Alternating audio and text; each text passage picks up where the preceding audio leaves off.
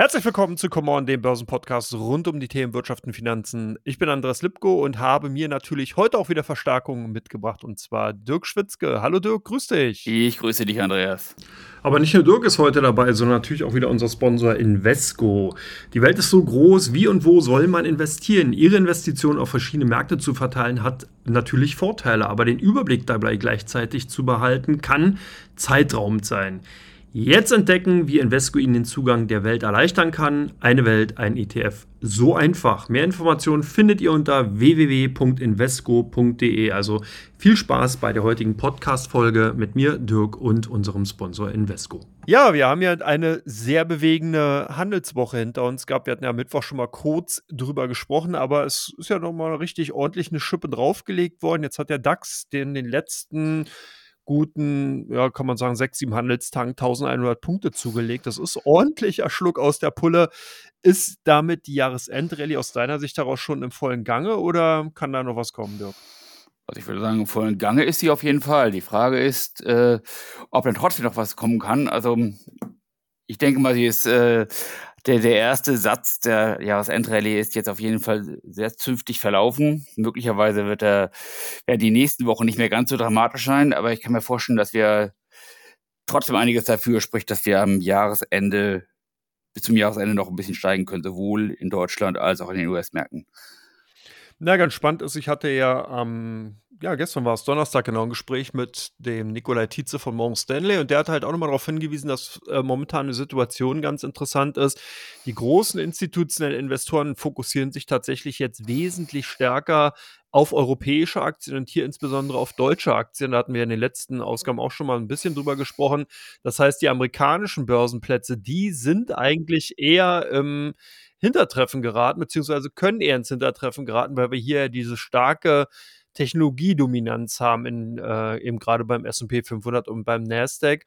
Und äh, in Deutschland sieht es halt anders aus. Wir haben hier einen klassischen exportorientierten Wirtschaftsraum, der eben natürlich davon profitieren wird, wenn eben die Konjunktur wieder anspringt. Und darauf scheinen die Investoren zu ja, sich zu positionieren, zu fokussieren. Das bedeutet, dass tatsächlich der DAX zum Jahresende hin noch ein bisschen mehr Performance-Möglichkeiten noch hat als der amerikanische Markt. Siehst du das ähnlich oder anders? Also durchaus möglich. Also äh, äh wer bin ich, dass ich deinen Gesprächspartner widerspreche? Aber, äh, nein, im Ernst. Hm, also ich denke schon, dass, also das ist natürlich die Frage. Also grundsätzlich ist es oft so, dass zum Jahresende, gerade wenn es in die Phase des Window Dressings am Ende des Dezembers geht, die Werte, die ohnehin schon gut gelaufen sind, im Jahr dann nochmal besonders gut laufen. Das wäre, würde tendenziell dafür sprechen, dass in den USA die Hightech-Werte, die äh, glorreichen Sieben-Werte wie Microsoft, äh, Apple äh, und Meta voran nochmal besonders gut laufen werden und die eher konjunktursensitiven äh, Werte wie klassische Industriewerte oder auch Midcaps eher weniger gut laufen. Auf der anderen Seite äh, sieht man auch in den USA jetzt eine, dass die Rallye breiter wurde in den letzten Tagen und Wochen. Als auch die äh, äh, Russell 2000 Werte, die Midcaps aufgeholt haben, aufholen konnten. Und von daher äh, spricht einiges dafür, dass solche Werte und dann der Sprung nach Europa, die wir auch in Europa verstärkt haben, äh, sich sehr gut entwickeln können. Also ich habe jetzt gestern auch gehört, dass auch Goldman Sachs gesagt hat, die Big Tech-Werte sind jetzt im Grunde schon ziemlich gut gelaufen und es könnte sein, dass entgegen der äh, allgemeinen Tendenz äh, der Saisonalität im November und Dezember diese dieses Mal möglicherweise schon ein bisschen die, in die Luft rausgeht. Ähm, für Europa spricht natürlich grundsätzlich, dass wir hier deutlich günstiger bewertet sind. Genau wie die Small Cap Werte in den USA sieht man innerhalb der USA, dass die Small Cap Werte deutlich äh, günstiger bewertet sind als die Big als die, als die Big Caps, als die, als die Blue Chips und ähnliches gilt im Grunde auch für Deutschland, dass wir hier natürlich wesentlich moderatere Bewertungen haben. Wir sehen Insgesamt in den USA sehen wir, dass die Konjunktur, da haben wir schon drüber gesprochen, äh, dass die, äh, dass die Inflation, wo wir drüber gesprochen haben letzte Woche, sich ein bisschen zu legen scheint und dass die äh, Inflationserwartung der Marktteilnehmer und darauf basierend die Leitzinserhöhungserwartung der Marktteilnehmer gering ist. Man erwartet dort keine weitere Leitzinserhöhung mehr. Man erwartet jetzt sogar Mitte des Jahres Senkungen. Äh, auf der Umkehrseite sieht man eine, auch in den USA eine sich etwas abschwächende äh, Konjunktur. Die ist bei uns in Europa und gerade in Deutschland natürlich ohnehin ein bisschen schwächer, oder deutlich schwächer. Ähm, und um es äh, zusammenzufassen, die, was für Deutschland und Europa spricht, ja, ist eben die Bewertung und das würde äh, und dass die äh, gerade die hochbewerteten großen US-Werte ohnehin schon zu stark gelaufen sind und dass das Geld dann eventuell eher in die Nachzügler geht und das würde für Europa sprechen. Ich nehme mal gleich das Dreigestirn zusammen. Du hast große Werte angesprochen, du hast Inflation angesprochen und du hast äh, ja, äh, gute Performance angesprochen und das trifft natürlich auf den Rohölsektor auch gerade in den USA ganz gut zu. Wir haben also hier in Unternehmen, die sehr große und hoch bewertet sind, eine sehr hohe Marktbewertung traditioneller Natur oder eine Marktgewichtung in der amerikanischen äh, Wirtschaft in den Aktienindizes haben und natürlich auch eine ganz gute Performance vollzogen haben. Das lag natürlich daran, dass der Rohölpreis teilweise in dem Jahr recht gut ähm, ja, performt hat. Also wir waren ja wieder an 95 US-Dollar herangelaufen, sind auch wieder mhm. vor kurzem in Richtung 100 US-Dollar halt unterwegs gewesen. Aber seit einigen Tagen haben wir ja eher eine rückläufige Entwicklung. Wir notieren so ungefähr jetzt bei 78 US-Dollar und sind von dem letzten Verlaufshoch tatsächlich 20 Prozent zurückgekommen damit kann man per Definition sagen, man ist im Bärmarkt angekommen. Was mhm. bedeutet das aus deiner Sicht heraus? Das ist ein ganz spannender Bereich. Also ich denke, der Ölmarkt ist, nachdem er letztes Jahr aufgrund der Geopolitik natürlich angezogen ist und äh, man dieses Jahr sehen konnte, als diese schrecklichen Ereignisse in Israel sich ereigneten, dass die darauf basierenden äh, ähm, Avancen des Ölpreises eher kurzer Natur waren. Also da zeigte sich dann, wie das als Sprichwort politische Börsen haben kurze Beine, dass man unabhängig davon, von den geopolitischen Faktoren sehen kann, dass der äh, Preis sich so ein bisschen zwischen 70 und 90 Dollar einzupendeln scheint. Mhm. Im Moment äh, scheint der, äh, der Preis eher ein bisschen unter Druck zu sein, weil die Nachfrage schwächelt. Ich habe jetzt gelesen, der Markt ist jetzt ein Contango. Das bedeutet, die äh, aktuellen Spotpreise niedriger als die Future-Preise in äh, ein paar Monaten. Das ist äh, so eine, eine, Be eine Begrifflichkeit aus dem Rohstoffbereich insgesamt. Äh, es gibt Contango und Backwardation. Contango bedeutet, dass die, Pre die, die aktuellen Kurse höher sind als äh, niedriger sind als die als die zukünftigen. Und das ist eigentlich ein Zeichen dafür, dass es im Moment ein Überangebot gibt, was insgesamt, aber ich denke insgesamt meine persönliche Meinung, dass der, dass trotzdem noch Unterstützung, fundamentale Unterstützung da ist. Also gerade wenn man sieht, dass die US-Regierung ihre strategische Ölreserve hat, die, die jetzt so niedrig ist wie seit den, oder so schlecht gefüllt ist wie seit den 80er Jahren nicht mehr. Äh, die lag in der Spitze bei 750 Millionen Barrel, ist jetzt bei 350 Millionen Barrel und die US-Regierung hat angekündigt, dass sie äh, nachdem sie im letzten Jahr etwa 180 Millionen Barrel, also für der Größenordnung eher, also knapp 200 Millionen Barrel daraus verkauft hat, also ihre Reserve verringert hat, wollen sie jetzt im Januar, im Dezember und im Januar jeweils drei Millionen Barrel kaufen. Also, und haben, nachdem sie ursprünglich gesagt hätten, sie würden erst bei 70, beim Kurs von 70 Dollar kaufen, jetzt gesagt, sie würden schon beim Kurs von 79 Dollar kaufen. Das heißt, also, dass auch die, der Bedarf von der Seite ein bisschen anzieht. Die Saudis werden möglicherweise nächste Woche unter Druck stehen, dass sie nochmal betonen werden, dass sie ihre freiwillige Förderkürzung ein, äh, senken. Also ich denke, dass da schon eine gewisse fundamentale Unterstützung jetzt da ist.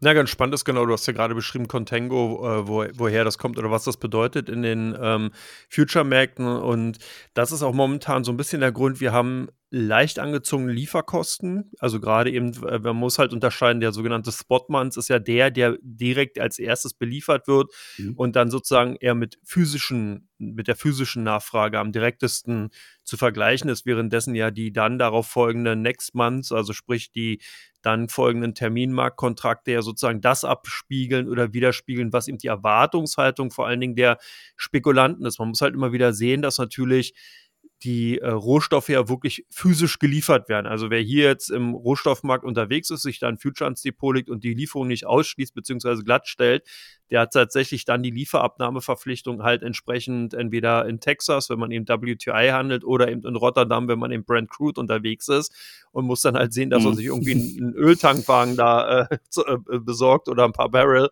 um entsprechend das dann eben abzufüllen. Also das ist eben auch der Grund. Da spielen eben gerade bei diesen Backwardation Contango-Erscheinungen äh, im, im, ersten, also jetzt in dem Spotmonths, eben genau diese Fragen eine Rolle. Das heißt also, wie hoch sind die Überkapazitäten? Haben wir zuletzt gesehen, dass Nigeria und Angola, also die beiden afrikanischen Staaten, eben äh, hier eher Überkapazitäten haben und gar nicht so viel Öl exportieren konnten, wie sie gerne gewollt hätten.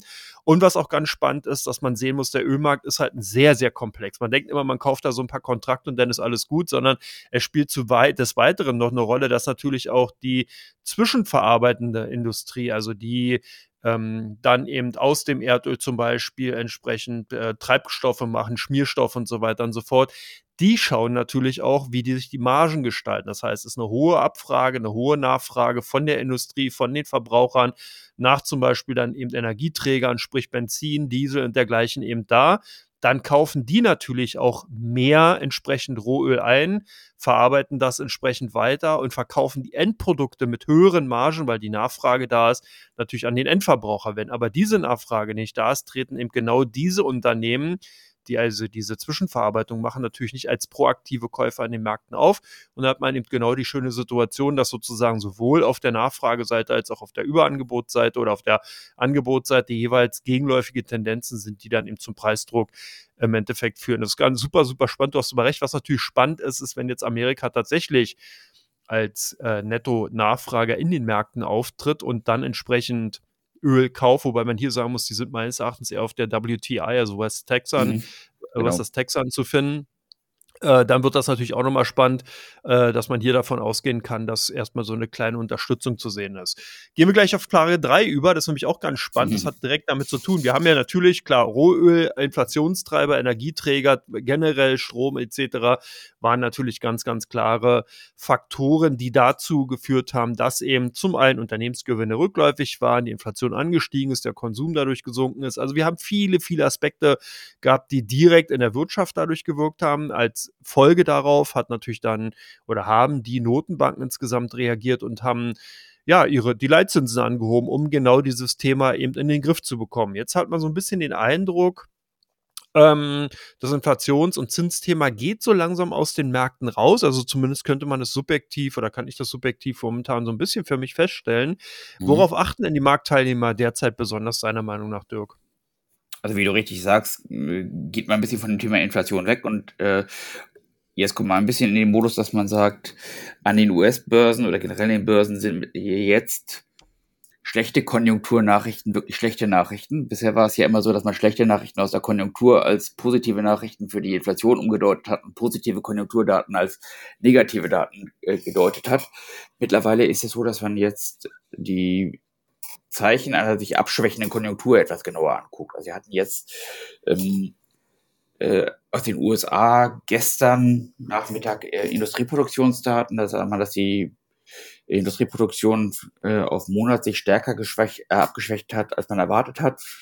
0,6 statt 0,3, aber auf Monatswert ist das eben auch ein relevanter Wert. Der, äh, äh, die Erstanträge auf Arbeitslosenunterstützung sind äh, äh, schwächer, also sind äh, äh, höhere Zahl reinkommen, als man erwartet hat. Und deshalb ist da die Sensibilität der Marktteilnehmer ein bisschen mehr da, dass man eben erwartet, die, äh, die äh, jetzt die ziemlich äh, sicher sich gibt, dass die Inflation in den Griff äh, kommt. Die Frage ist dann, wie viel konjunkturellen Schaden hat die US-Fed mit ihrer restriktiven Inflationsbekämpfungsleitzinspolitik äh, angerichtet immer der, der Trade-off der Notenbankpolitik, Inflation zu bekämpfen und dabei möglichst wenig die Konjunktur zum äh, Abwürgen bringen.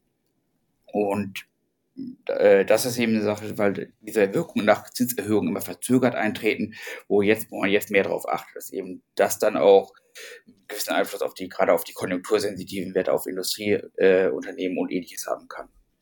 Das so ja, das ist ganz, Genau, man, man ist auch ganz spannend. Wir unterhalten uns ja gleich auch nochmal im Unternehmen, wo man es auch mal ganz gut sieht, was durch die Zinspolitik oder einige Unternehmen haben wir dabei, wo man das eben so gut sehen kann, was die Auswirkungen sind, gerade eben auch bei dem Konsum. Was natürlich bedeutet, klar, dass eben auf der einen Seite die höheren Leitzinsen tatsächlich eben auch zu, auf der Kostenseite nicht nur bei den Unternehmen wirken, sondern natürlich insgesamt auch die Konsumfreudigkeit, gerade in den USA, wo sehr viel auch dann teilweise kreditfinanziert natürlich konsumiert wird, äh, zurückgefahren wird insgesamt. Dann natürlich auch der Druck insgesamt auf die Konjunktur eben äh, auf der, über die Unternehmensseite wirkt, weil eben dann Margen geringer werden, Unternehmen entsprechend dann auch auf der Lohnseite vorsichtiger werden, weniger verdienen etc. pp. Also dieses ganze, äh, ganze Kausalgefüge dürfte ja eigentlich bekannt sein, was da eben auf der wirtschaftlichen Seite, auf der betriebswirtschaftlichen Seite äh, passiert. Also von daher haben wir doch tatsächlich hier ein Szenario, was ich auch ganz spannend finde und vor allen Dingen, was was man auch so ein bisschen hört, ist, dass dieses sogenannte Soft Landing Szenario jetzt immer mehr in den Vordergrund tritt. Also vorher hat, war man nicht ganz sicher, ob man daran nochmal vorbeischlittert. Das heißt, dass die USA nicht formell in eine technische Rezession reinkommt und auch nur ganz kurz und danach wieder sich sozusagen schnell erholen kann. Man hatte gesagt, nein, dieser Kelch geht an den USA nochmal vorbei. Jetzt ist man aber dabei, dass man sagt, wie du gerade schon auch äh, anhand der Beispiele Industrieproduktion und Arbeitsmarktdaten aufgezeigt hast, dass man eben doch sieht, dass wir hier dämpfende Effekte sehen. Das bedeutet, wir sehen also tatsächlich eine Möglichkeit, dass es in den USA zu einem Soft Landing kommt. Der, der, Gegensatz dazu wäre ja das Hard Landing, sprich also hier wirklich dramatische Konjunkturrückgänge, ganz starke Einbrüche. Sowohl in den USA ist halt immer wichtig, dass halt ähm, die US-Fed, also die Notbank beziehungsweise das äh, Bureau of Economic Research, was ja die ähm, Rezession dann formell ausruft, also ist ja tatsächlich da ein ganz formeller Akt, da wird dann geguckt, wie sich die amerikanische Wirtschaft darstellt, wie der Konsument konsumiert, also wie der Konsum sich darstellt, separiert. Dann wird geguckt, wie der Arbeitsmarkt sich darstellt. Und es wird last but not least darauf geguckt, wie sich der Immobilienmarkt darstellt und insgesamt das in, im Verhältnis zu den Aktien bzw. Finanzmärkten. Und wenn dann eben dieses Büro oder der Meinung ist, alles ist negativ, alles ist rückläufig, dann wird die Rezession ausgerufen. Das ist ja bei uns hier tatsächlich in Europa anders. Mhm. Da guckt man ganz hart auf die Bruttoinlandsproduktzahlen, sind die dreimal oder zweimal hintereinander rückläufig, haben wir hier eine Rezession ausgerufen in mhm. Deutschland beziehungsweise in Europa. Das ist so ein bisschen der Unterschied, aber da sind wir auch schon in Deutschland. In Deutschland wird das Spiel ja komplett anders gespielt. Hier haben wir ja tatsächlich eine Erwartungshaltung, dass wir vom Konjunkturzyklus hinter den USA aufgrund der Ukraine oder des Ukraine-Kriegs eben und auch natürlich der schwächelnden chinesischen Konjunktur hinterhergehinkt sind. Also die USA mhm. laufen uns vorweg, wir laufen langsam hinterher und jetzt gucken natürlich alle, hey, wann kommt in China wieder der große Konjunkturfunken und zündet dann das globale Konjunkturfeuerwerk ab dass eben auch Deutschland mit seiner Exportlastigkeit davon profitieren kann. Und das ist so ein bisschen äh, aus meiner Sicht heraus die Situation, die wir haben. Das heißt, China, Zünglein an der Waage für Europa und Deutschland.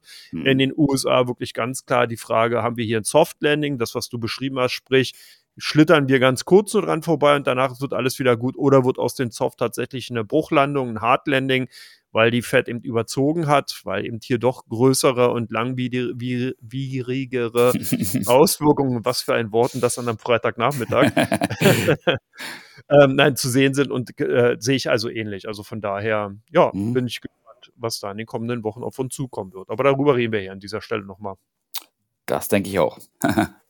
Und ich würde sagen, wir reden jetzt in Teil 2 gleich mal über einige Aktien, die wir jetzt rausgesucht haben, beziehungsweise die in der letzten Woche aufgefallen sind. Ihr könnt also gespannt sein. Es sind ein paar spannende dabei. Bis gleich, macht's gut.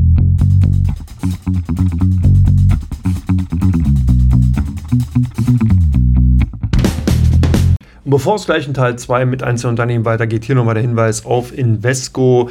Hier ist natürlich die Möglichkeit, Zeit zu sparen, den Überblick über die Investitionen zu behalten und vor allem natürlich aus dem ganzen Wirrwarr und Überangebot an Investmentmöglichkeiten für sich das passende Format, das passende Investmentvehikel zu finden. Guckt einfach mal unter der Seite www.invesco.de nach. Vielleicht findet ihr die eine oder andere Anlagemöglichkeit, die zu euch und eurem Anlagestil passt. Jetzt aber geht es weiter mit dem zweiten Teil von Come On. Ja, herzlich willkommen zurück zu Teil 2 von Come On, dem Börsenpodcast. Natürlich haben wir jetzt hier viele, viele Fragen zu den Themen Wirtschaft und Finanzen mit Schwerpunkt auf Aktien. Und Dirk hat gleich mal die erste Frage mit. Im ersten Teil haben wir ja schon eben kurz das Thema China angesprochen und da will ich gleich mal den Übergang finden eine der wichtigsten chinesischen Aktien oder das größte Chinesi eines der größten chinesischen Unternehmen, die Alibaba, hat ja mit äh, interessanten Nachrichten hin, im Hinblick auf einen geplanten beziehungsweise voraussichtlich abgesagten IPO überrascht. Was können wir darüber sagen? Ja, das ist mega spannend. Alibaba ist tatsächlich ja mit Quartalzahlen äh, in den Markt gekommen und zwar am gestrigen Donnerstag nach Börsenschluss in Hongkong beziehungsweise halt China. Und die Zahlen an sich waren okay, aber man hat noch so eine kleine ja, Taschenbombe, wenn man es so will, mitgebracht und hat, wie äh, du bereits schon gesagt hast, den Börsengang der Cloud-Sparte abgesagt. Und das Problem bei Alibaba insgesamt ist halt tatsächlich das gewesen, dass man eben diese Zerschlagungsfantasie des Konzerns ganz, ganz groß gefeiert und eingepreist hatte. Das heißt, man hat hier darauf gesetzt, dass eben die Cloud-Sparte separiert wird, dass eben der äh, New Retail-Sparte, also sprich klasse, diese klassische Plattform, Free Shippo, die sollte äh, separiert werden. Dann äh, wollte man den Logistik- und Immobilienteil noch rausbringen und natürlich End Financial nicht zu vergessen, die ebenfalls dann durch diese Re- und Destrukturierung ähm, dann eventuell auch hätte separiert werden können, ebenfalls an die Börse bringen können. Da haben natürlich die Börsianer sich schon die Hände gerieben, weil man hier den Sum of the Parts-Effekt erhofft hatte. Der bleibt jetzt aber aus, weil man nämlich nicht nur ähm, den, das IPO von der Cloud-Sparte eben verschoben hat, sondern eben auch alles andere, sprich also auch Freshippo, also sprich diese Retail-Sparte, wird eben auch erstmal nicht an die, äh, separiert an die Börse gebracht. Und das war, kam eben überhaupt nicht gut an. Die Aktien minus 9 Prozent. Guckt man aber ein bisschen tiefer mal rein, dann sieht das eigentlich so gar nicht so verkehrt aus. Zum einen hat man ihr ähm, ein Umsatzwachstum von 9, äh, um, oder von 9 Prozent auf 224,8 Milliarden Yuan erzielen können und einen operativen Geschäft oder beziehungsweise operativen Gewinn um 34 Prozent zulegen können. Also das ist schon mal ganz ordentlich. Dann ist eben auch entsprechend ähm, äh, eine Dividende angekündigt worden, die man eben auf die ähm, ADRs, also sprich auf die American Deposit Receipt zahlen will. Und ist zwar jetzt nicht viel, macht aber immer eine Dividendenrendite von 1,2 Prozent dann aus. Und äh, ist natürlich ganz spannend für so einen Technologiewert. Also insgesamt eigentlich positive Nachrichten, die aber überlagert wurden eben von dem geplatzten IPO-Träumen, wenn man es so will. Ich denke, dass dadurch die Aktie nicht an Attraktivität verloren hat. Ganz im Gegenteil, weil ich glaube, dass wir sehr, sehr viel Optimismus, sehr, sehr viel Bull-Case-Szenario momentan ausgepreist haben und dadurch eigentlich ein sehr negatives Sentiment entstanden ist, was dem insgesamt in dieser Größe des brutal großen Konzerns überhaupt nicht gerecht wird. Also von daher, ich würde denke, man sollte sich jetzt so ein bisschen mal den Markt auskotzen lassen und sehen, dass hier halt eine, ja, ein faires Preisniveau zustande kommt. Und äh, dann kann man, denke ich mal, perspektivisch die ganzen Aktien mal etwas langfristiger wieder betrachten und denke, dass da durchaus Potenzial ist, oder du? Also, wo fange ich jetzt an? Ich habe zu chinesischen Aktien ein ganz besonderes Verhältnis. Ich glaube, man kann die sehr gut traden. Ob man sie als Investment benutzen kann, bin ich ein bisschen skeptisch, wenn man sich mal den chinesischen Aktienmarkt insgesamt anguckt. Auf die lange Sicht den, äh, äh den, den, äh, zum Beispiel den, den Hang Seng Chinese Stock äh, guckt, wie sich die chinesische Wirtschaft in den letzten 20 Jahren entwickelt hat, das, damit vergleicht, wie sich die US-Wirtschaft entwickelt hat und dann die Aktienmärkte jeweils in US-Dollar gemessen sich anguckt, dann sieht man, dass da von dem Wirtschaftsaufschwung Chinas relativ wenig bei den ausländischen Aktionären angekommen ist. Also das ist ein bisschen äh, ein eine besondere Art von Länderrisiko, die man bei China hat, äh, noch etwas über das hinausgehend, was man normal sonst bei Emerging Market Titeln hat. Aber als Unternehmen an sich, da äh, um was Persönliches zu sagen, da stimme ich dir vollkommen zu. Also das Unternehmen an sich finde ich schon sehr gut. Wenn das, wenn es keine geopolitische Verwerfung gibt, dann ist es sicherlich eine interessante, eine interessante Aktie und ähm, auf jeden Fall ein sehr wichtiger, in all den verschiedenen Segmenten, die sie sind, ein sehr wichtiger Player. Bleiben wir mal im Retail, äh, bleiben wir mal im Retail-Bereich, aber wenn, wenn uns mal einem Land zu, was dir dann sozusagen auch aus der Investorensicht wesentlich freundlicher gesonnen ist, du hast ja bereits gerade USA erwähnt, Walmart ebenfalls mit Quartalzahlen und ganz witzig, auch ebenfalls mit einer gleichen Kursreaktion und zwar drastisch in den Börsenkeller abgestraft worden und äh, minus neun Prozent haben die, glaube ich, äh, teilweise mhm. hingelegt, also genauso wie Alibaba. Äh, zu Recht oder war, äh, erstmal, warum sind die Aktien so abgestraft worden und aus deiner Sicht heraus zu Recht oder hat der Markt hier überzogen? Mm, so ein Zwischending. Ich denke, sie, also einmal Walmart, ganz großer, äh, ganz starker Konzern äh, und es ist so ein bisschen Gewinnmitnahmen. Also da hat der Markt schon, äh, die sind sehr, sehr gut gelaufen und wie es so manchmal ist, wenn äh, Unternehmen sehr gut laufen, ist äh, dann eine Quartalsberichtssaison oder ein Quartalsbericht, der äh, vielleicht nicht so gro großartig läuft oder nicht so großartig ist von den Ergebnissen, wie äh, es teilweise erwartet wurde und der vielleicht so das eine oder andere Haar in der Suppe hat, zeigt, äh, führt da gleich zu deutlichen Abschlägen. Aber insgesamt kann man sehen, wenn man sich jetzt mal die Jahresperformance anguckt oder äh, über die, die letzten Jahre haben die, äh, ist Walmart schon sehr gut gelaufen, wenn man es mit Wettbewerber zum Beispiel Target vergleicht. Äh, äh, konnten sie auch sehr gut laufen und es ist natürlich ein Dickschiff. Es sagt einiges, äh, der, der Wert von, die, die Entwicklung von Walmart sagt einiges über den US-Konsumenten aus und da äh, wurde auch vom CEO schon angesprochen, dass der, der US-Konsument anfängt oder Zeichen von Schwäche zeigt. Und das sagt natürlich auch einiges über, und Walmart sagt insbesondere viel über den, die, die breite Masse der Konsumenten aus. Also nicht, äh, Walmart zieht ja nicht so die typischen RMS-Kunden wie dich an, sondern eher die, äh, die, äh, äh, äh, üblichen, üblicher, die, die Durchschnittsbürger in den Flyover States. Und äh, von daher war das natürlich, äh, war es vielleicht eine etwas übertriebene Reaktion, aber jetzt auf die Quartalzahlen, äh, aber war zu begründen und kam vielleicht nicht ganz überraschend, dass der Markt hier ein bisschen äh, weniger positiv reagiert, aber die Wall Street, die, die Analysten sehen grundsätzlich weiterhin Potenzial da, sehen, äh, sind überwiegend bullish und ich denke, vom jetzigen Niveau wenn die einen Boden gefunden haben, kann das, ist das ein sehr, interessante, ein sehr interessantes Investment. Ist, äh, sehr spannende Aktie, die auch insgesamt vom KGV her mit und 18 nicht billig ist, aber sehr solide aufgestellt ist. Unternehmen ist, das eine saubere Bilanz hat und im Grunde, wenn die US-Konsumenten schwächer sind als sag mal, preiswerter Anbieter, wie bei uns, ähnlich wie bei uns vielleicht Aldi oder Lidl auch eher profitieren kann. Na, ganz spannend, vielleicht nochmal ein Fun Facts am Rande. Zum einen äh, ist tatsächlich, glaube ich, Walmart mit einer der größten Arbeitgeber in den USA. Mhm. Die haben, äh, ähm, glaube ich, also mehrere hunderttausend Angestellte. Dann ein Großteil des Umsatzes wird tatsächlich von den Essensmarkenempfängern dargestellt in den USA. Also du hast vollkommen recht, das ist so ein bisschen vergleichbar wie Idel, da, äh, Aldi und Lidl. Ja, Idel, Aldi.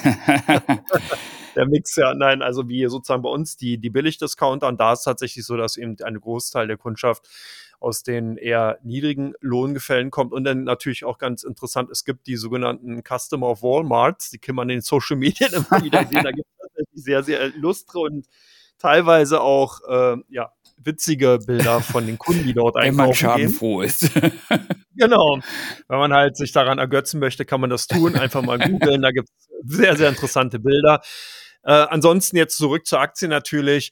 Was ganz spannend war, du hast, fand ich auch, äh, du hattest recht, das fand ich auch ganz spannend, dass die US-Einzelhändler Target und Home Depot ja im Vorfeld eigentlich schon auch die Umsatzrückgänge gemeldet oder vermeldet haben, also so ein bisschen eigentlich schon auch den, den Druck daraus genommen haben. Dennoch der Markt sehr, sehr allergisch darauf reagiert hat, dass eben der, ich glaube, das war der CFO von Walmart, der gesagt hatte, dass eben in den letzten beiden Oktoberwochen so merklich schon die Umsätze zurückgegangen sind und man jetzt annimmt, dass das Weihnachtsgeschäft davon auch beeinträchtigt sein könnte. Das heißt, dass man hier eher mit vorsichtiger eben vorgeht und oder vor, auch mit dem mit der Prognose. Mhm. Und ähm, das hat dann eben im Endeffekt dazu beigetragen, dass hier dann viele auf den Verkaufsknopf gedrückt haben. Ich bin auch gespannt, wie das Ganze äh, sich darstellen wird, weil halt natürlich Walmart aus meiner Sicht heraus, wenn man in Amerika anlegen will, eigentlich klassisches Basinvestment darstellt. Mhm, das denke ich auch. Dann kommen wir, kommen wir mal, wo wir jetzt in Asien und in Nordamerika waren, in unseren Heimatkontinent, unser Heimatland zurück. Die Siemens hat berichtet. Was kannst du darüber sagen? Ja, ganz spannend. Siemens hat nicht enttäuscht, kann man zumindest mal sagen. Mhm. Und Siemens gehört eigentlich schon seit, ja, eigentlich langer, langer Zeit mit zu meinen klassischen Favoriten, wo ich wirklich immer sage, ey, wenn ihr anfangt, euch für Aktien zu interessieren und wenn man eben im Aktienmarkt generell investieren will, gehört aus meiner Sicht daraus ein Siemens wirklich dazu. Das war mal anders. Siemens war ein klassisches Witwen- und Waisenpapier, als ich damals noch bei der Bank gearbeitet habe. Das ist mittlerweile auch schon über 30 Jahre her. Oh je, ein langer weißer Bart. Da war es tatsächlich als kind so. Angefangen. Da, genau, als Kind. genau, minderjährig. Äh, genau. Ähm, da war es tatsächlich so, dass, ähm, äh, dass da viele Berater einfach gesagt haben, ey, damit, äh, das ist so ein langweiliges Papier, damit macht man nichts verkehrt. Dividendentitel, äh, die stellen von Büroklammern bis zu Atomkraftwerken alles her. Das ist sozusagen äh, Spiegelbild der deutschen Konjunktur, entweder kaufst du dir einen Fonds oder du kaufst dir eine Siemens-Aktie, so war sozusagen das Gleichnis.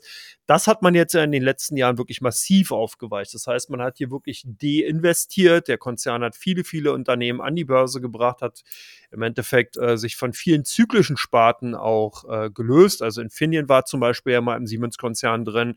Dann so eine Unternehmen, die gibt es heute schon gar nicht mehr, wie Kimonda, die noch zyklischer als Infineon war, die dann auch kurz danach, ich glaube ein halbes Jahr später pleite gegangen sind. Also da waren, äh, man hat sich da vielen, vielen Risiken entledigt oder auch eine Siemens Energy, Siemens mhm. Healthineers, das sind alles Unternehmen, die aus dem Konzern kommen.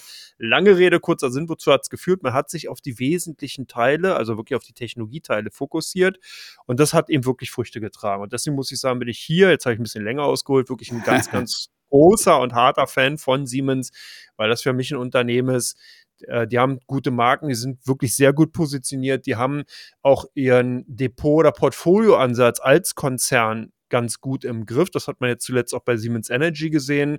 Mhm. Und ähm, ja, also als, als insgesamt als, als Industriekonzern oder besser gesagt sogar eher jetzt nicht mehr Industrie, sondern Technologiekonzern wirklich ein sehr, sehr interessanter Titel. Man hat jetzt hier vielleicht noch mal ein bisschen Number Crunching nach Steuern 8,5 Milliarden Euro verdient, also doppelt so viel wie im Vorjahr. Man will eine höhere Dividende auszahlen, 4,70 Euro als zuletzt 4,25. Also das sieht alles wirklich ganz gut aus. Spannend auch, man will sich den ähm, ein IPO wieder vornehmen und zwar Großantriebe. Die Tochter Innomortex soll an die Börse gebracht werden. Auch ein großes Unternehmen, 15.000 Mitarbeiter. Jetzt überlegt man, ob man das als IPO entsprechend eben separiert oder ob man äh, hier tatsächlich ein Private Equity oder ein anderes Unternehmen findet, was Interesse an diesem Konzern hat. Auf jeden Fall hatte man wohl schon alles vorbereitet dass Innomotics aus dem Konzern rausgelöst wird und man dann dahingehend sozusagen sich dieser Großantriebssparte dadurch entledigt. Auch ganz spannend, vielleicht jetzt auch nochmal hierfür natürlich viele Zuhörer, Zuhörerinnen, die sich so ein bisschen mit Siemens Energy natürlich auch beschäftigt haben. Auch da hat man sich eigentlich relativ elegant aus der Affäre gezogen. Man hat hierzu gesagt, ja, man wird stützen oder man wird ihm Bürgschaften geben, aber halt nicht in unlimitierter ähm, Höhe, sondern ich glaube 5 Milliarden oder was da im, im Gespräch mhm. war. Der Rest wird eben von der Bundesregierung ähm, gestellt beziehungsweise muss der Konzern selber dann eben stemmen. Und ähm, da insgesamt merkt man also einfach, ähm, man lässt die Portfoliounternehmen wirklich auch ja, einfach selbstständig laufen und sagt nicht, ja, okay, hier kommt der große Bruder, die große Mutti und man nimmt die unter die Kopf und alles gut, sondern äh, hat hier wirklich im Endeffekt dann, äh, kommt sich seiner Verantwortung, die man natürlich als Konzern dann hat, auch nach, aber halt auch in so einem Maß, dass man eben sagen kann, als Siemens-Aktionär äh, wird man hier nicht ausgeblutet, sondern es ist also wirklich, insgesamt gefällt mir das ganz gut. Also ich kann gar nicht an mehr Lobeshymnen auf diese Aktien im Endeffekt singen und ich glaube auch, dass die auch mittelfristig, langfristig ihren Weg weitergehen werden. Wie siehst du das Ganze? Absolut. Also ich kann da nur zustimmen. Also sie liefen Gefahr, dass sie jetzt in, in den aktuellen Schlagzeilen ein bisschen im Windschatten der Meldungen über Siemens Energy ihre Zahlen veröffentlichen, dass das ein bisschen auf die Stimmung schlägt. Tat es sicherlich auch, aber sie konnten eben mit den wirklich sehr soliden Zahlen, mit den sehr äh, guten, durchweg guten Ergebnissen über alle Geschäftsbereiche hinweg zeigen, dass sie eben gut äh, fundamental dastehen. Die haben eine gute Bilanz, Dividendenrendite hast du angesprochen, Umsatzwachstum äh, 8, von 8 Prozent liegen mit 77,8 Milliarden war, glaube ich, die Zahl jetzt äh, fast wieder auf dem Niveau von, da nähern sich dem Niveau, das sie vor der Abspaltung von Siemens Energy hatten. Sie äh, sind vielleicht etwas äh, ärgerlich darüber, dass sie äh, nicht alles an Siemens Energy an den Markt gebracht haben. Aber hm, äh, von daher bleibt das ein bisschen an ihnen hängen. Aber der Markt reagierte ja auch gut und auch verglichen mit ihren Wettbewerbern, da werden so ABB und Schneider Electric genannt, stehen sie eigentlich ziemlich gut da und auch vom, vom Kursgewinneverhältnis recht günstig. Und ich denke, das ist ähm, immer äh, für, für deutsche Aktien immer ein gutes, äh, ein gutes Basisinvestment. Da kann ich also auch nichts Negatives sagen. Lange Zeit ein äh, gutes oder beziehungsweise lohnenswertes Basisinvestment waren ja auch die Cisco Systems. Wer sich hier, jetzt muss ich wieder in der ganz großen Klamottenkiste kramen, 25 Jahre oder 23 Jahre zurück entsinnen kann an die Jahrtausendwende der Dotcom-Blase, weiß, dass es da einen Nutznießer gab und es war eben die Cisco Systems, die ihm durch die Ausstattung von Netzwerken, von den ganzen mhm. jungen wilden Unternehmen wirklich extrem gut und viel Geld verdient haben. Die kamen nämlich jetzt, ich glaube, das war am Mittwoch mit Zahlen, Quartalzahlen, die mhm. waren nicht wirklich überzeugend. Was ist aus deiner Sicht zu tun? Sie sind, äh, also meinst du für das Management oder für die Anleger? Ja, beides. vielleicht, vielleicht hört der CEO den Podcast. Äh, äh, ich gehe davon aus, dass der CEO mithört und natürlich auch einen ja. äh, simultanen Übersetzer dabei hat. Nein, im Ernst. Äh, also eigentlich grundsolides Unternehmen. Sie waren in den, äh, Opa erzählt vom Krieg, in den Ende der 90er Jahren, glaube ich mal, auch größtes oder zweitgrößtes Unternehmen der Welt nach Marktkapitalisierung. Netzwerkausrichter, das Rückgrat der Digitalisierung und sind im Grunde so ein, das, was man so als profitable growth bezeichnet. Sie sind im Grunde profitabel, im Grunde sind, äh, sind sie, äh, sind sie jetzt kein, kein angeschlagenes Unternehmen, aber sie konnten, äh, muss, sind eben, haben eben hohe Erwartungen oder bestehen grundsätzlich hohe Erwartungen bei dem Unternehmen, weil es eben äh, über Jahre und Jahrzehnte hinweg solide gemanagt hat. Und wenn dann eben mal ein Quartal kommt, das eben nicht so glorreich ist, gerade was das äh, Umsatzwachstum, das die Erwartung des Umsatzwachstums betrifft, gab es halt die negative Aussage des Managements, dass man eben davon ausgeht, dass die Kunden sehr hohe Lagerbestände an ihren äh, an ihrem Equip äh, an, ihre, an ihren Produkten haben und deshalb, man erwartet, dass eben das auf die Umsätze in, äh, in den nächsten Quartalen drücken wird, weil eben diese erstmal ab, äh, viel auf Vorrat geordert wurde. Und das hat schon auf die Stimmung gedrückt, weil man hier eben erwartet, davon ausgeht, dass das gewohnt solide Umsatzwachstum dann in den nächsten Quartalen deutlich sinken wird. Also trotzdem denke ich, um auf deine Frage einzugehen, was ist hier zu tun, auf dem jetzigen Niveau denke ich, wenn ist, also grundsätzlich ist es ein Unternehmen, das man sehr gut als Basisinvestment halten kann, also äh, kaufen kann.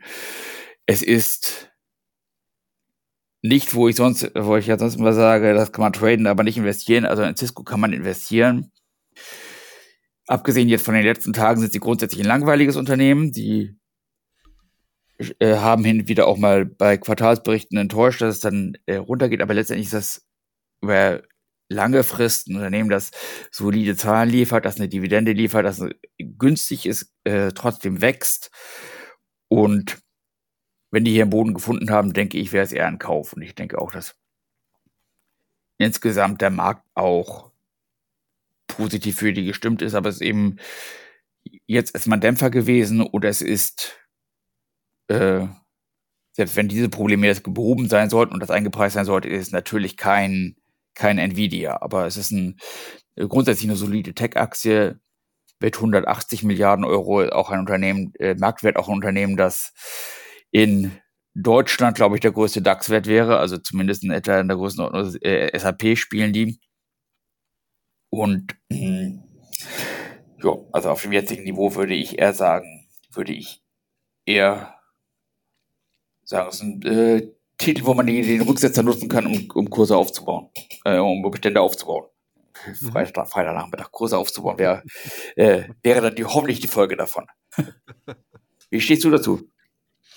Ja, aber Cisco ist natürlich so, wir haben ja hier auch einige Basiseffekte gesehen in den letzten Jahren, die erstmal abgearbeitet oder verarbeitet werden mussten. Wir hatten natürlich durch die Covid-19-Pandemie starke Digitalisierung in vielen, vielen Unternehmen gesehen, die auch einfach eine Sonderkonjunktur eben für Netzwerkausrüster, Netzwerkunternehmen wie eine Cisco erzeugt haben. Wir hatten dann die Infrastructure Builds in den USA, die auch im Bereich der Digitalisierung gegriffen haben, nach oder während des Endes der Covid-19-Pandemie, also im vergangenen Jahr, die auch nochmal so eine leichte Sonderkonjunktur, eine Sonderlocke eben für die Unternehmen gebracht haben. Und durch diese verwöhnte Situation für die Analysten, dass man also sozusagen nur eigentlich bei dem Excel-Sheet Copy und dann im Endeffekt Paste in die andere Zelle gemacht hat und dadurch einfach so ein bisschen nur hochskaliert hat mit dem Faktor, ist das natürlich jetzt irgendwie ausgeblieben, weil man natürlich dann auch diese ganzen Effekte nicht einfach so linear nach oben tragen oder abtragen kann, sondern wirklich sehen muss, dass natürlich irgendwann mal auch eine Konsolidierung eben gerade auch im Wachstum notwendig wird. Und so sehe ich es bei Cisco auch ganz spannend. Auch hier nochmal ein kleiner Fun-Fact. Ich hatte die damals, als ich noch an der Börse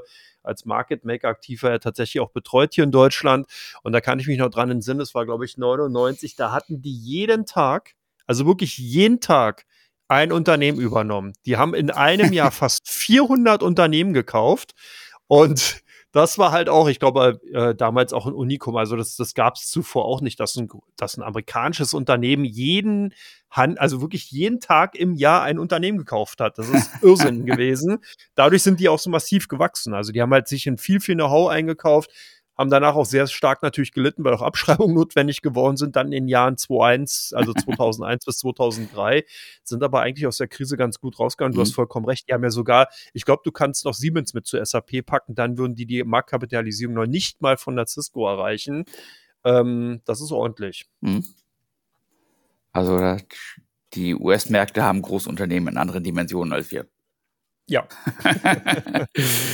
Sehr gut, dann kommen wir, wo wir jetzt dann kommen wir mal zurück nach Deutschland. Einen sehr spannenden Wert haben wir hier auch gehabt, der auch ähnlich wie die Cisco sich entwickelt hat, die HelloFresh. Die haben ja vor drei Wochen erst berichtet. Warum haben die jetzt drei Wochen später eine so deutliche Reaktion gezeigt? Ja, weil hier jetzt auch nochmal bekannt oder beziehungsweise vielen Analysten auch nochmal durchgedrungen ist, dass eben äh, das Unternehmen äh, nicht nur in Deutschland tätig ist, sondern natürlich auch in den USA. Gut, das war vorher schon bekannt, klar, aber äh, man hatte hier nochmal darauf hingewiesen, dass es eben einige Probleme gibt eben mit den Werk- äh, oder Produktionsstätten in Arizona und äh, dass man eben durch die Wasserknappheit, die in einigen Bundesstaaten herrscht, eben tatsächlich das merkt im operativen Geschäft sowohl in der Produktion als auch natürlich in der Nachfrage nach den Essensboxen, weil wer das Prinzip von HelloFresh vielleicht nicht kennt, ich bin da auch lange Zeit Kunde von gewesen. Man kriegt also dann pro Woche ähm, äh, immer ein Paket, da sind dann entsprechend Essensrationen so drin, die man sich dann selber kochen kann und äh, eigentlich eine ganz interessante Idee.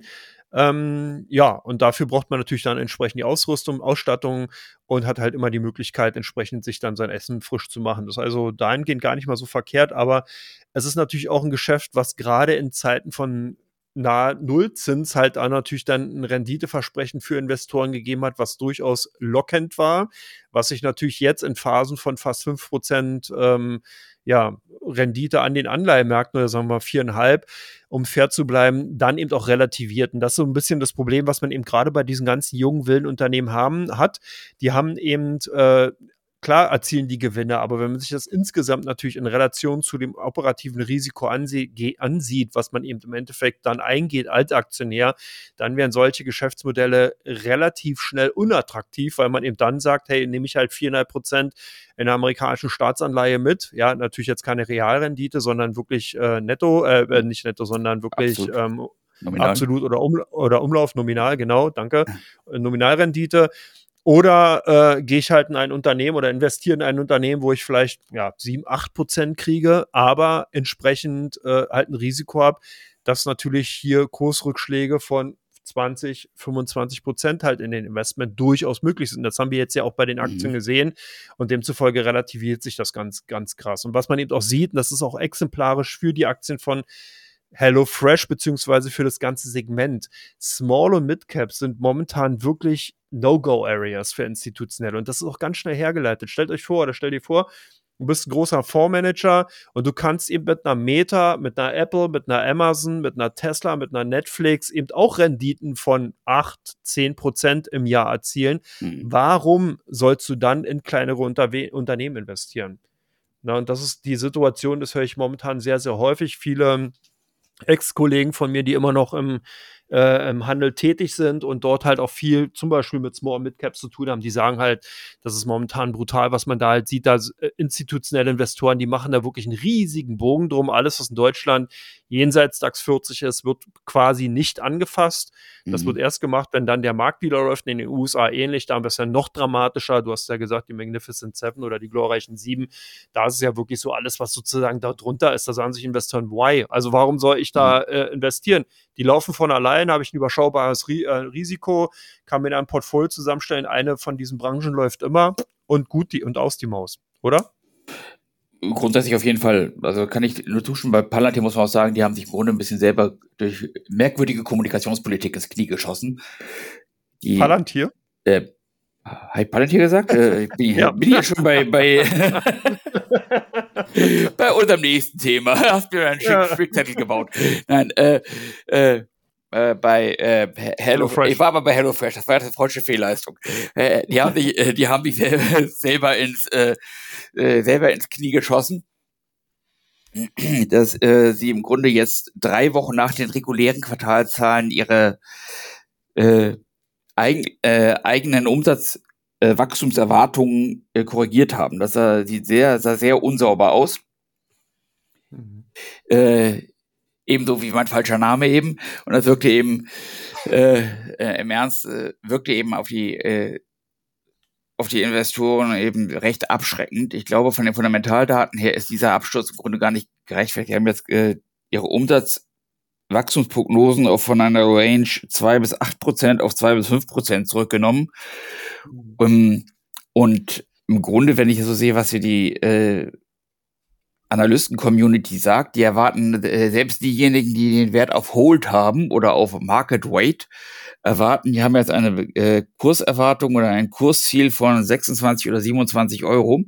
Da frage ich mich, welches Konzept dem zugrunde liegt, wenn man einen Wert, bei dem das eigene Kursziel bei 26 Euro ist, während der Wert selber bei 16 Euro notiert, äh, was man dann, äh, was da noch ein Kauf ist, wenn man schon bei über 50 Prozent äh, Kursgewinnerwartung noch holt sagt. Also und äh, im Grunde, wie du richtig sagst, ist eben so, dass, äh, dass eben dieser Small und Mid Cap Malus drauf ist und bei HelloFresh kann man zumindest sagen, verglichen mit einigen anderen ähnlichen Unternehmen, DoorDash oder oder Delivery Hero, die sich noch nie mit Gewinnen die Hände schmutzig gemacht haben, äh, hat äh, HelloFresh zumindest schon mal ähm, positive schwarze Zahlen geliefert und hat auch ein KGV. Und von daher denke ich, wenn die, ist vielleicht so, wenn die jetzt einen Boden finden, Anfang des Jahres, noch eine Überlegung wert. Ja. Und jetzt äh, gehen wir auch, würde ich mal vorschlagen, in Teil 3 mal zumindest auf die eine Aktie ein, die du ja schon genannt hast. die, die ich schon äh, als Cliffhanger gespielt habe. Und ich würde vorschlagen, genau, wir gucken mal zu Teil 3 über und werden uns mal die meistgehandelten Titel oder drei der meistgehandelten Titel bei Comdirect anschauen und natürlich drei der meistgesuchten Werte bei Invista.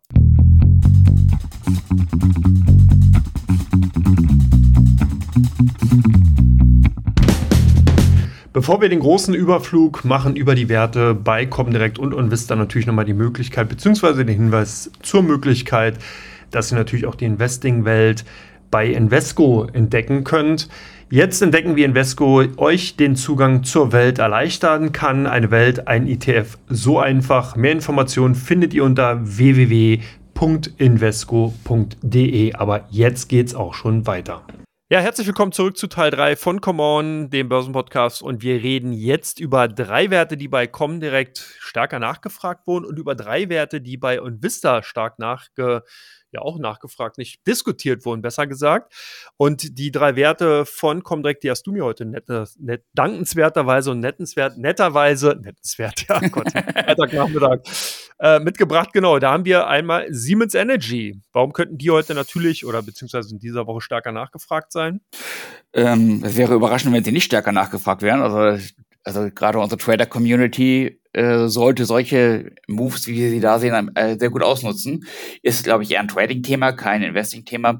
Im Moment wäre ich bei Siemens Energy nach wie vor, wenn, es, wenn ich nur aus Investing-Perspektive das betrachten müsste, eher, glaube ich, nach wie vor eher auf der Short- als auf der Long-Seite.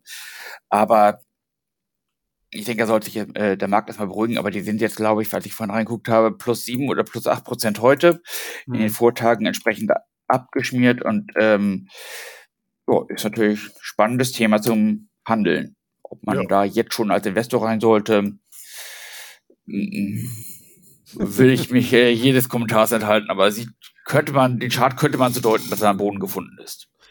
Na, ähnlich sieht es auch bei den nächsten Aktien Plug Power ja ebenfalls Trading Vehicle, kann man sagen. Ne? Erst haben sie vor kurzem die äh, Kurs, ähm, ihre, ihre äh, Gewinn- und Umsatzprognosen runtergenommen. Jetzt wurden auch noch die Kursziele nach den Zahlen reduziert. Also ist auch ein klassischer Trading-Titel, oder?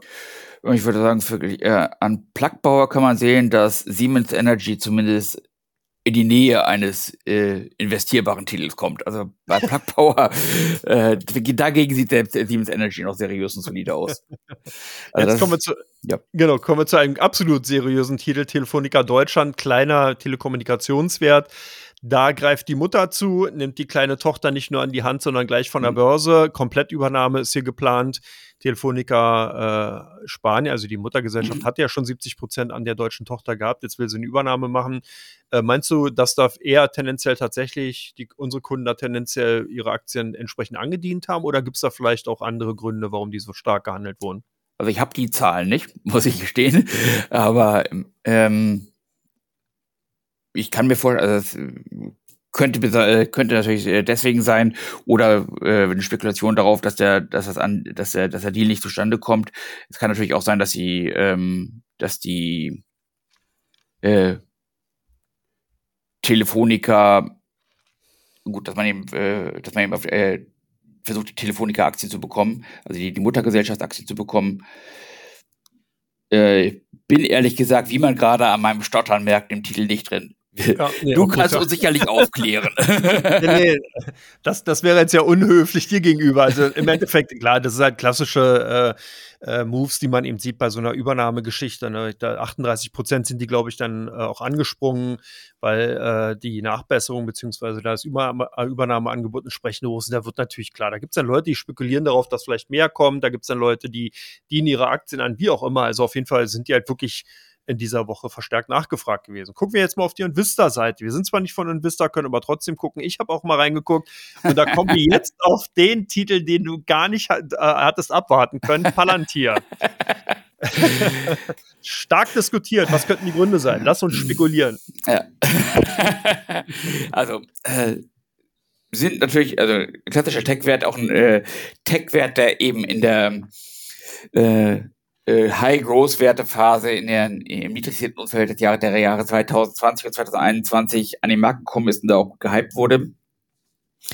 Ähm, konnte jetzt äh, diese Woche sich äh, im Umfeld der Zahlen positiv entwickeln, ist relativ teuer bewertet. Ich weiß nicht, ob es den, ob das den Preis wert ist. Also ich glaube, ich sehe da im gerade im Tech-Bereich, also die sind natürlich sehr stark im ähm, Security-Tech, im Ausrüsten von Sicherheitsbehörden im öffentlichen Dienst tätig, aber ich habe so ein bisschen den Eindruck, die machen sind eher so ein Beratungshaus, die IT-Beratungshaus, im Grunde Accenture für den öffentlichen Sektor, was Accenture für Privatunternehmen macht.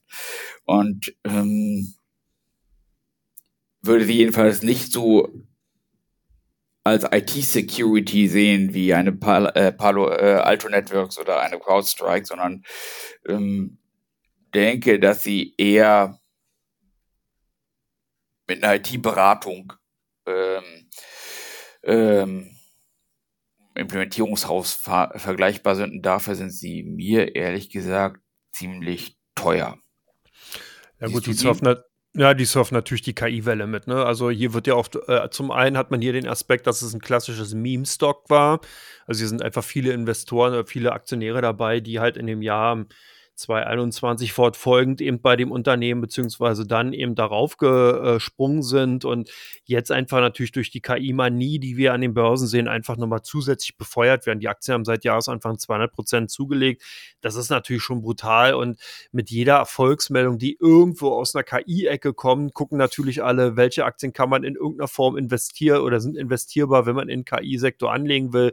Und da erscheint man eigentlich immer wieder bei Palantir. Das ist so ein bisschen der Punkt, hast recht, eigentlich auch eher sehe ich ähnlich wie eine Accenture oder eben andere äh, Beratungsunternehmen die aber dann eben diesen hochspezialisierten Fokus natürlich auf diese Plattform ja eigentlich haben, das bieten mhm. die ja an, ne, dass du halt da deine KI-Anwendung beziehungsweise die KI-Anwendungen von denen nutzen kannst, um eben bei dir im Haus Daten nutzbar zu machen. Und das ist ja auch der große zukünftige Case. Das heißt eben diese Big Data Problematik einfach zu handeln und äh, entsprechend da noch aus, ähm, ja, auswerten zu können, hochzuskalieren, monetarisierbar zu machen. Und deswegen davon profitiert Palantir. Mhm. Nächste Unternehmen, TUI. Im weitesten Sinne, ja, schwieriger Titel irgendwie, weil ähm, ja, ja, Jahresende ist irgendwo äh, für Reiseunternehmen ja immer undankbar. Ne? Die müssen im Endeffekt in vor, ihre, ihre, Leistungen, die abgerufen werden, bringen, aber kriegen ja kein Geld, weil die Kunden natürlich schon im Jahresanfang oder zum Jahresanfang gezahlt haben. Man muss ja immer die Gesamtjahre betrachten. Also bei, bei TUI ist es ein bisschen schwierig, dass sie nun äh, nach wie vor bisher, also äh, was, das äh, Kursgewinnverhältnis, mich ein bisschen zu sortieren. Das Kursgewinnverhältnis für das erwartete Jahr, für das äh, für, äh, für, das, für die erwarteten zukünftigen Gewinne ist relativ günstig.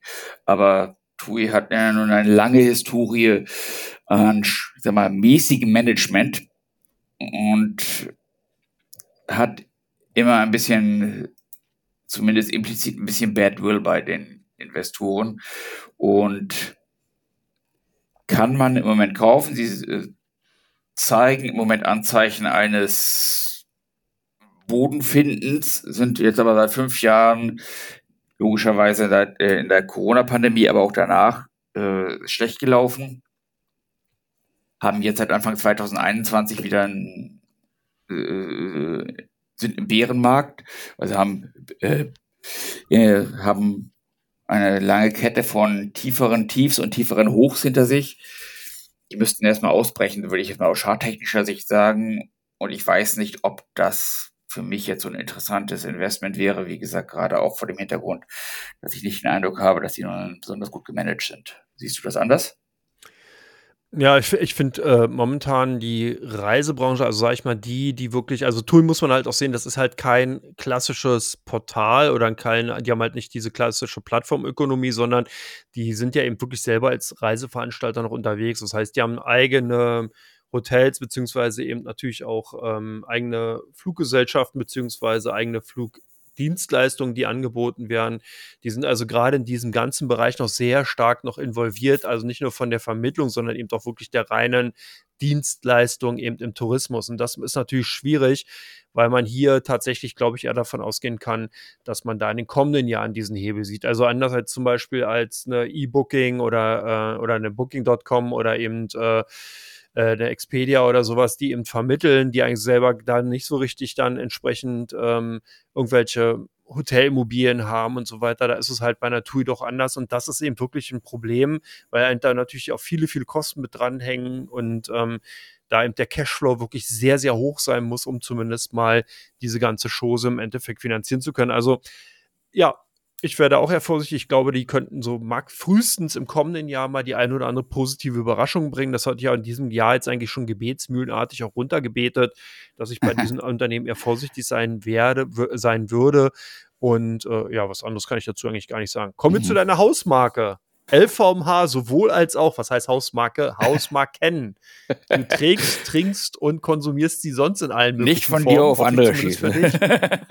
ähm, ist der super Luxuszug, äh, der Luxus-Superzyklus vorbei oder geht, kommt da noch was? Die Frage ist, ähm, also LVMH ist ja im Grunde ja, äh, geht schon fast in den Konsumgüterbereich rein, sind, also sind jetzt auch nicht zurückgekommen, mittlerweile auf einem fast vertretbaren Kurs-Gewinn-Verhältnisniveau, sind natürlich ein sehr gut gemanagtes Unternehmen.